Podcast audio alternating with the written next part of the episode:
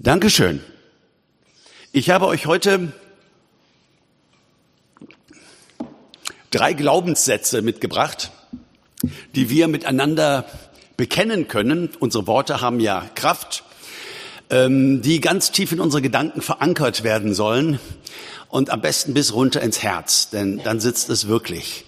Es hat mit unserer Identität zu tun, wie Gott uns sieht so wie er uns sieht. Und diese Identität spricht er uns zu, immer wieder in seinem Wort und gibt sich sehr, sehr viel Mühe, dass Menschen wissen, dass sie kostbar sind, dass sie besonders sind. Wir haben einen menschenverliebten Gott. Ja, einen menschenliebenden Gott. Im Neuen Testament heißt es, als die Menschenfreundlichkeit Gottes erschien in Christus. Ja? Ähm, und das ist nicht nur für die anderen gemeint, sondern für jeden Einzelnen von uns.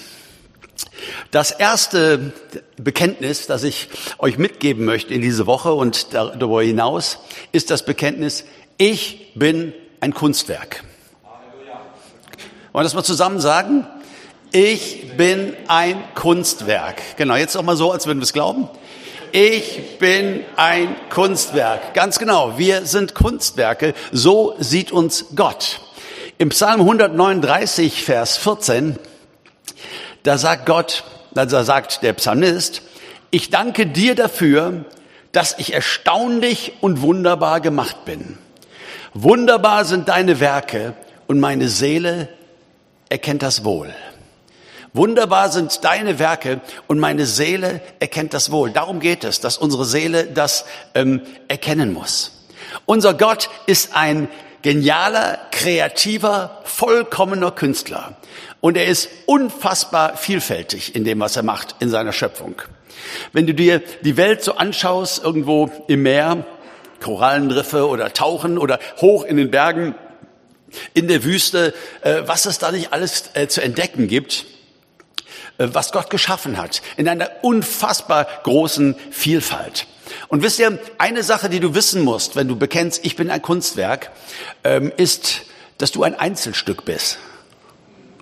Ja, ich habe einen guten Freund, der ist Maler unter anderem und ähm, der malt wunderbare Ölgemälde. Also ich bin sonst nicht der Typ, der da so viel Ahnung von hat, aber unfassbar schön spricht mich an und aber die sind natürlich auch sehr sehr teuer. Und jedes Jahr bringt er einen Kalender raus, wo alle zwölf Bilder drin sind, kannst du dir in der Küche an die Wand hängen oder im Wohnzimmer. Aber das sind keine Einzelstücke, das sind Drucke. Es gibt aber auch ein Einzelstück. Und Gott möchte, dass du weißt, dass du ein Einzelstück bist.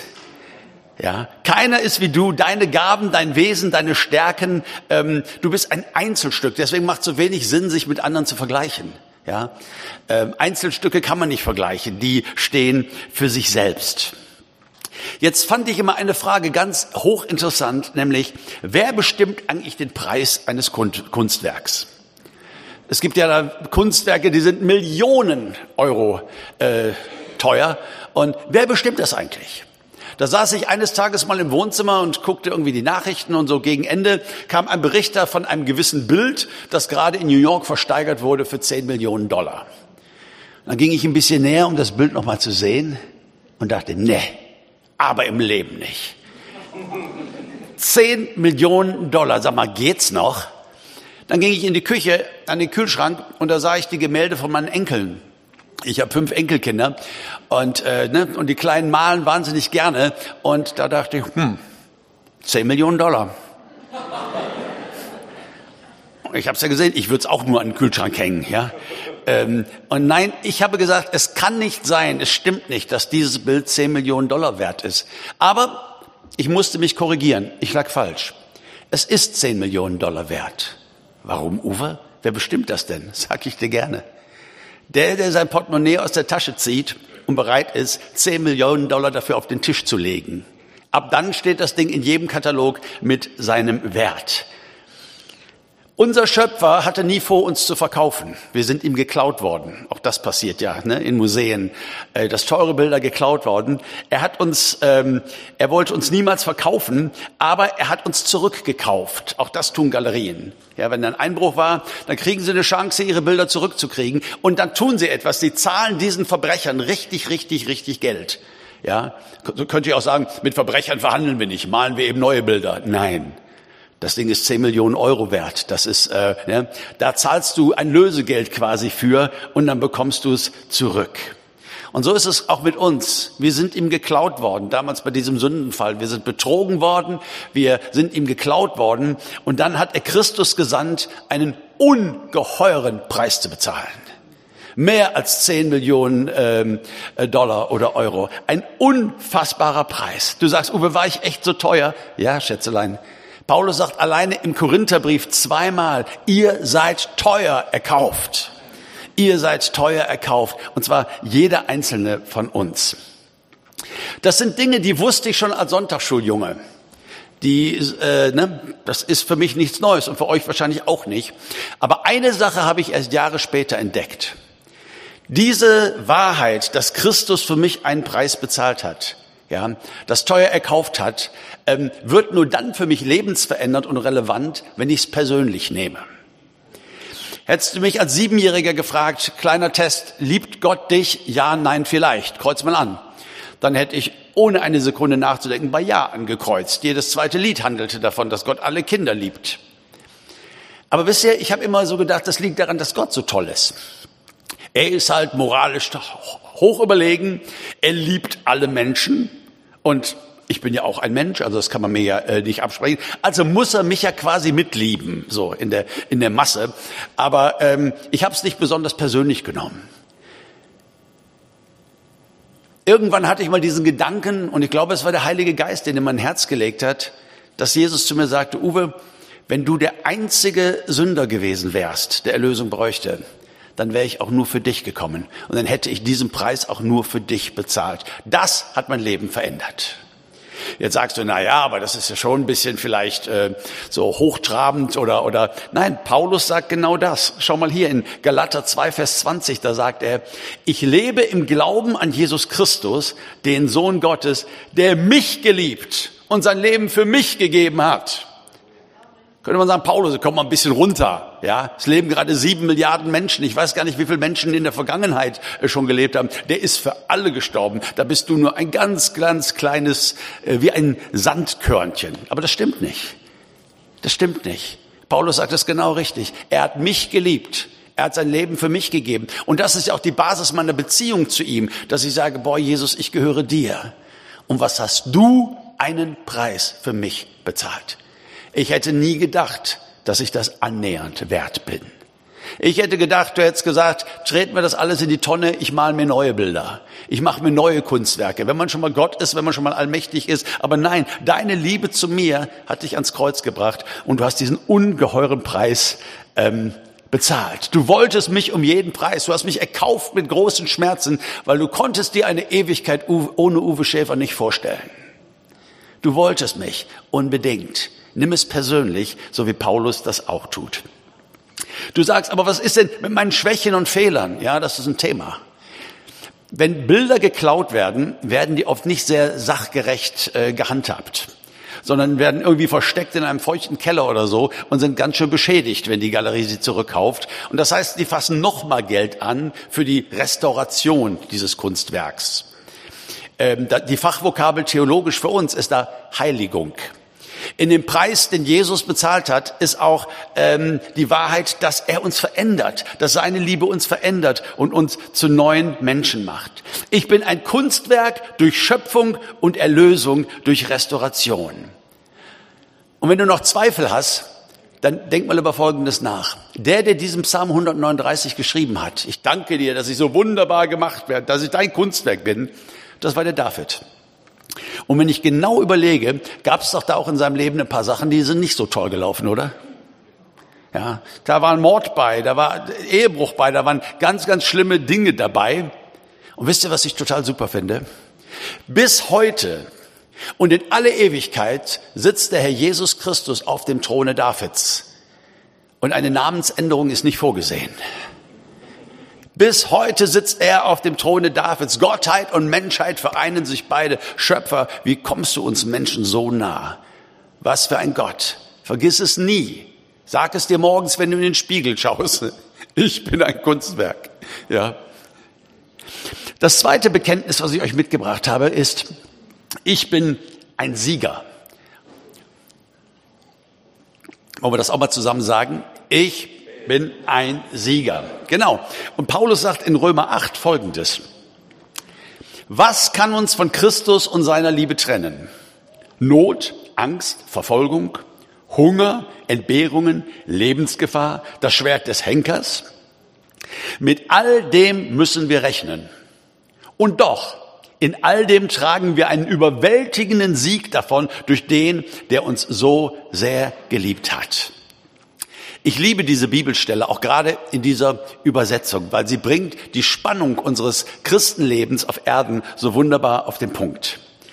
Sie macht ganz klar, nur weil wir Christen sind, heißt das nicht, dass wir keine Probleme mehr haben werden. Ja, das ist keine Ponyhof-Theologie oder keine rosa-Wölkchen-Theologie, sondern Paulus äh, zählt hier Dinge auf, Entbehrungen, Verfolgung, Hunger, das Schwert des Henkers, meine Güte, und sagt dann nicht, aber ihr Lieben, die ihr treu dem Herrn seid, die ihr euren Zehnten gebt, die ihr mitarbeitet, Gott hat seine Hand über euch. Euch kann das allen nicht passieren. Sagt er nicht. Er sagt wortwörtlich, mit all dem müssen wir rechnen.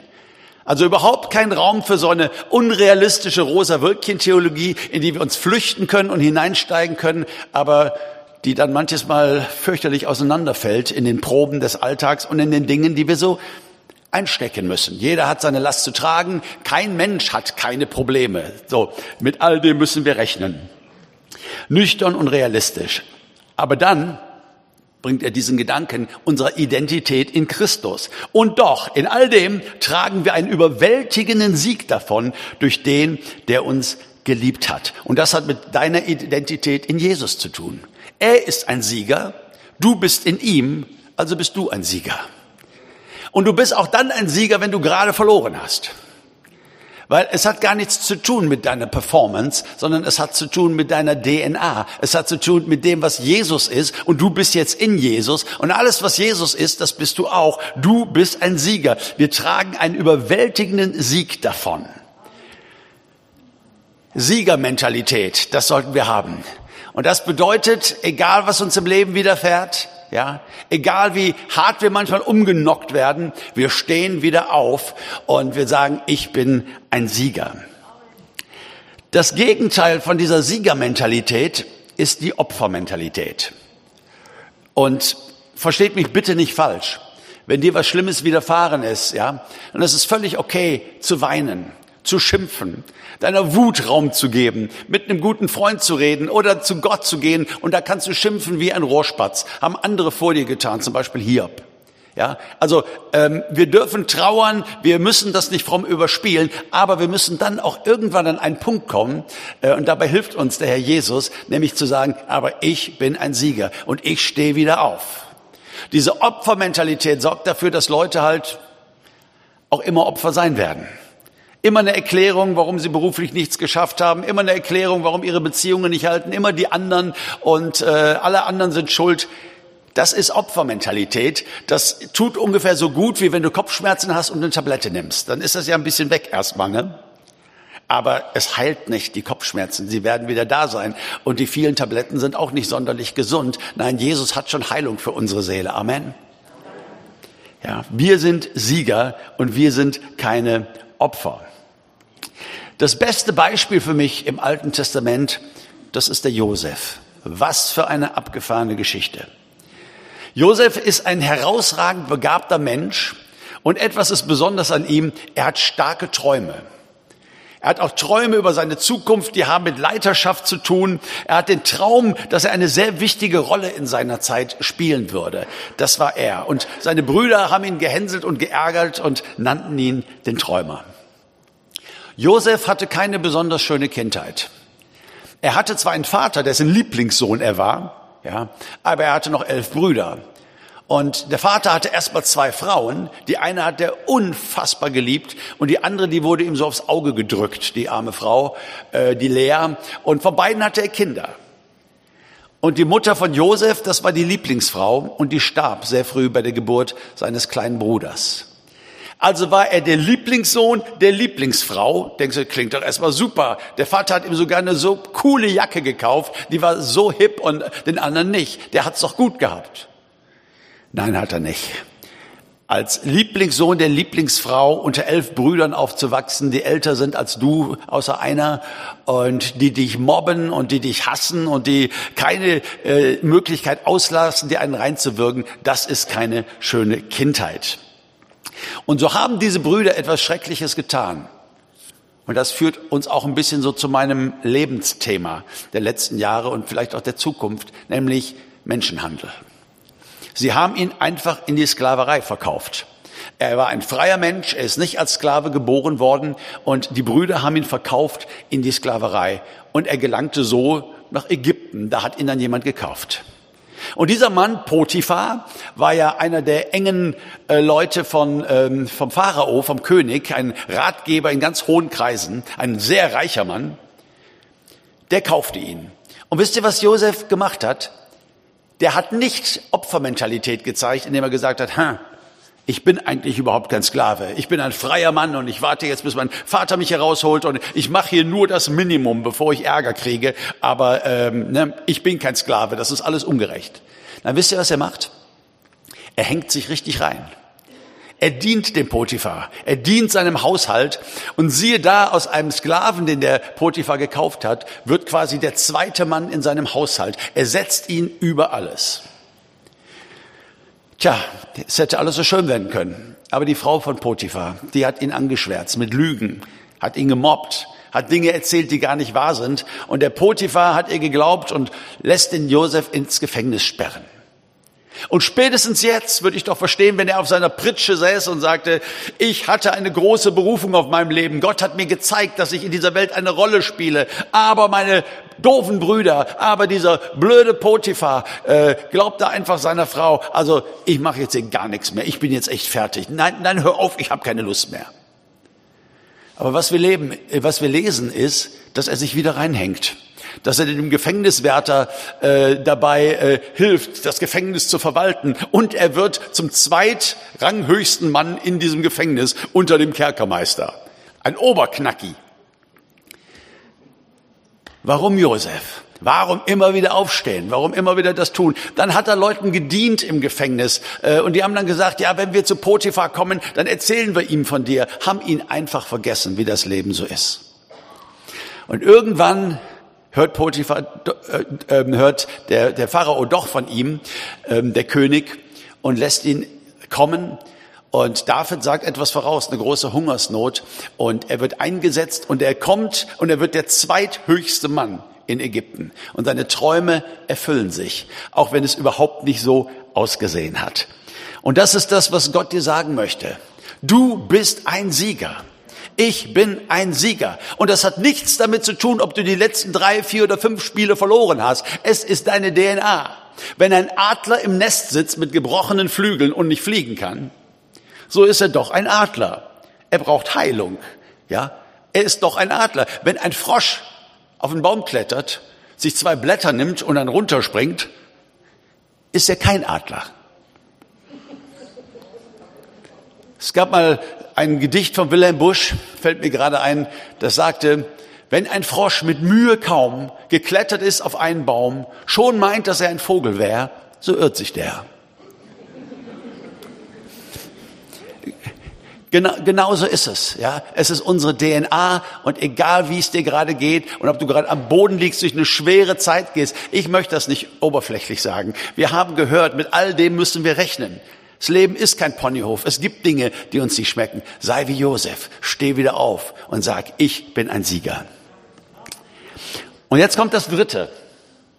Das klingt vielleicht richtig heftig erstmal. Ich bin ein Weltretter.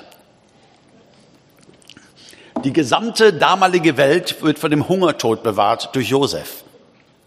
Ja, er macht einen Plan und die damalige Welt wird vor einer Wahnsinnshungerskatastrophe bewahrt. Und dann lesen wir in 1. Mose 41, Vers 45, und der Pharao gab Josef den Namen Zaphenat Paneach. Das bedeutet Retter der Welt. Der Pharao nennt seinen, diesen Menschen aus dem Ausland, aus einer ganz primitiven Wüstenkultur, in dieser Hochzivilisation, Retter der Welt und er ist der zweithöchste Mann in ganz Ägypten. Und wisst ihr, In jedem Menschen liegt die Sehnsucht danach, für etwas einzutreten, was größer ist als wir selbst. Das ist etwas, was Gott in uns hineingelegt hat. Und manchmal verlieren wir das so ein bisschen. Ähm, bei Kindern sieht man es richtig dolle gut. Ja, also mein größter Held, als ich Kind war, war Robin Hood. Die Reiche bestehlen und es den Armen geben. Das hat auch mich politisch sehr geprägt. Gut, mit dem Stehlen und so, ich weiß, ne, ist, ist eine heikle Geschichte, ja. Aber ich wollte einen Unterschied machen, ja. Dann später habe ich gelesen von äh, Mahatma Gandhi, Nelson Mandela, äh, was weiß ich, als ich kleiner war, Winnetou. Alles Leute, die sich eingesetzt haben für eine bessere Welt. Und das wollte ich auch. Und ich glaube, das will jedes Kind, ja. Man identifiziert sich damit. Aber dann werden wir erwachsen, ja, und dann kommen Pflichten, Sorgen, tausend To-Dos. Das Haus muss noch umgebaut werden, jetzt bevor der Winter kommt äh, und vor Dingen vernünftig isoliert, die Preise. Und ähm, wir wollten auch noch einen Wintergarten anbauen. Und ähm, außerdem der Urlaub, wenn wir das jetzt nicht buchen, dann kriegen wir den günstigen Preis nicht mehr. Und ähm, ich wollte doch auch eigentlich im Winter einen Segelschein gemacht haben äh, für den Urlaub, um das schon mal zu haben. Und außerdem muss das Auto über den TÜV. Quatsch, das ist doch gerade erst über den TÜV. Nein, Schätzelein, das ist zwei Jahre her. Es muss wieder über den TÜV. Und so funktionieren wir in einer Welt, in der es uns eigentlich recht gut geht, mit tausend To-Dos, mit tausend Pflichten und haben Sorgen oft und sind beschwert. Und ich glaube, hier lädt Gott uns ein, zurückzugehen und werden wie ein Kind und ein Träumer zu sein. Davon zu träumen, dass dein Leben zählt, wir werden nicht alle in die Geschichte eingehen wie Nelson Mandela oder wie Mutter Teresa. Natürlich werden wir es nicht. Aber darum geht's gar nicht. Es geht um ein, ein, ein Stück Sinn im Leben. Davon haben wir ja schon in der Einleitung gehört. Ähm, warum bin ich hier? Und du bist hier, um ein Weltretter zu sein. Jesus wurde in die Welt gesandt, um sie zu retten, aber nicht allein, sondern zusammen mit seinen Jüngern. Klar, den Tod am Kreuz hat er alleine vollbracht. Wobei Paulus sagt, dass wir auch in der Nachbetrachtung immer in ihm waren, jetzt wo wir in ihm sind. Jesus ist am Kreuz gestorben, aber wir sind Teil seines Rettungsplanes. Johannes 20, Vers 21, da sagt Jesus, gleich wie mich der Vater gesandt hat, so sende ich euch. Genau wie mich der Vater gesandt hat, so sende ich euch. Jesus hat so viel für uns getan, aber hat uns dann mit hineingenommen. Und wir, die Ekklesia, die Kirche, die Gemeinde, seine Anhänger, seine Jünger, wir sind gesandt. Der Vater hat uns gesandt in diese Welt mit der gleichen Botschaft wie Jesus, nämlich das Reich Gottes zu predigen. Das Reich Gottes, das kommt. Gerechtigkeit, da wo Ungerechtigkeit herrscht. Etwas zu essen für die, die am Verhungern sind. Ähm, Sklaven werden befreit, jedes Träne wird abgewischt. Es kommt eine komplett neue Welt auf uns zu. Daran glauben wir und wir sind Teil des Planes. Nicht nur Jesus und wir sind irgendwo dabei. Nein, wir sind Teil dieses Planes. Und es macht mich ja sehr, sehr nachdenklich. Ich habe früher immer gedacht, wenn Leute sagen, ich fühle mich innerlich leer, ja, die brauchen Jesus.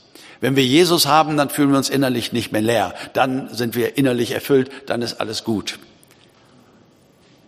Aber dann habe ich festgestellt, in meinem Leben gibt es doch Leere, obwohl ich Jesus kenne. Obwohl ich seit Kindesbein mit ihm unterwegs bin, gab es Zeiten, wo ich dachte, warum bist du so leer? Können Christen, obwohl sie errettet sind, obwohl Jesus ihr Herr ist, können die innerlich leer sein? Schau mal in dein Leben. Die Antwort ist schmerzhaft, aber ja, das geht. Aber füllt Jesus denn nicht diese Lehre aus? Zwei Dinge füllen diese Lehre aus. Einmal Jesus kennenlernen und mit ihm leben und mit ihm unterwegs sein. Ja, das füllt ganz viel aus. Aber ein zweites ist deine Berufung zu leben. Du bist nicht nur hier, um irgendwie über die Runden zu kommen. Du bist nicht nur hier, um irgendwie die Zeit äh, loszukriegen, bis dann irgendwann das Reich Gottes kommt. Und nein, Jesus zählt auf dich. Er hat einen Auftrag für dich. Ich rede nicht von guten Werken, die wir planlos irgendwie machen, äh, so viel wie möglich bis zum Burnout. Nein, ich rede davon, mit der Frage im Herzen zu leben, Jesus, was möchtest du von mir heute? Was hast du vorbereitet für diesen Tag? Wem darf ich da begegnen? Jesus, ich möchte Menschen gut tun. Ich möchte ein Menschenliebhaber sein, genau wie du ein Menschenliebhaber bist. Ich bin doch im Team. Ich glaube, dass die Gemeinde Jesu berufen ist, Weltretter zu sein, so wie Jesus ein Weltretter ist. Er ist der Vorreiter, er ist der große Bruder, aber wir sind an seiner Seite. Josef ist mir ein großes Vorbild aus zwei Gründen. Zum einen war er Opfer von Menschenhandel und das ist mein Thema, ja. Besonders wenn es um Kinder geht und um Minderjährige geht. Kinder zu befreien aus ähm, sexueller Gefangenschaft, aus Kinderprostitution, aus kommerzieller sexueller Ausbeutung von Minderjährigen. Ich sag, das geht gar nicht. Ich sag, das bricht das Herz Gottes und er möchte etwas daran ändern. Und das hat auch mit uns zu tun natürlich. Klar, es gibt viele Anliegen, es gibt viele, ist doch richtig. Der barmherzige Samariter, wir haben es vorhin gehört, das war also der, der an seiner Straße liegt. Ne? Und manches Mal müssen wir gucken, wer liegt denn an meiner Herzensstraße. Aber du darfst eins wissen, Gott will dich gebrauchen. Er, hat, er erzählt auf dich. Josef war Opfer von Menschenhandel. Und das Zweite ist, dass Josef ein Mensch war, seine Träume haben die Welt verändert. Das, wofür man ihn gemobbt hat und wo man sich über ihn lustig gemacht hat, das, genau das Ding, seine Träume haben die Welt verändert. Und ich möchte auch ein Träumer sein. Ich habe die Tage recht zufällig, wobei Zufall ist ja das, was der liebe Gott uns so zufallen lässt. Ne? Ähm, in Köln einen Mann äh, kennengelernt. Ich war mit dem Zug gekommen von Frankfurt vom Flughafen und in Köln fuhr kein Zug. Es war Unwetter, keine Ahnung, irgendwie schrecklich alles. Und der stand da und guckte immer auf seine App, äh, wann der nächste Zug kommt. Und ich stand daneben, guckte auf meine App. Und irgendwie lernten wir uns kennen. Und dann hörte ich, er ist ein Bundestagsabgeordneter von Wuppertal. Und ähm, ja, ich habe dann gesagt, wissen Sie was, ich rufe jetzt meine Frau an, die holt uns hier ab, denn das wird ja heute nichts mehr mit dem Zug. War er sehr dankbar und wir haben so richtig geredet. Und dann habe ich mit ihm, hab, hat er gefragt nach Schlussstrich und nach, ne, und ich habe ihm erzählt, was wir da machen und äh, was die Berufung ist. Und er sagt, ja, das finde ich ganz, ganz wunderbar. Das ändert zwar nichts, ja, aber trotzdem, trotzdem muss man es tun. Das ändert ja nichts. Und ich will diesen Mann nicht anschwärzen, ja. Ähm, ähm, das kann man ja so denken und das begegnet einem ja immer und überall. Und je älter wir werden, desto mehr denken wir sowas. Ist ja nur ein Tropfen aus dem heißen Stein. Ja, ist schön für die Kinder, die man da erreicht, aber äh, so. Und ich möchte euch was sagen. Als Gott mich berufen hat, mein Leben dem Kampf gegen Kinderprostitution zu widmen, ja, da tat er das mit den Worten: Sorgt dafür, dass es aufhört. Da kann man drüber lachen so wie die Menschen über Josef und seine Träume lachten. Aber ich werde an diesem Traum festhalten, dafür zu sorgen, dass es aufhört, dafür zu sorgen, dass es das nicht gibt. Und es kann sein, dass die letzten Prozent erst dann geschafft werden, wenn Jesus wiedergekommen ist und er wird sich an die Spitze des Heeres setzen. Ist er jetzt schon, aber dann auch physisch. Aber die Tatsache ist, es wird aufhören. Und er sucht Leute, die jetzt Teil dieses Krieges sind, mit diesem Glauben daran, dass Gott ihnen einen Traum gegeben hat. Und das lernen wir so wunderbar von Josef.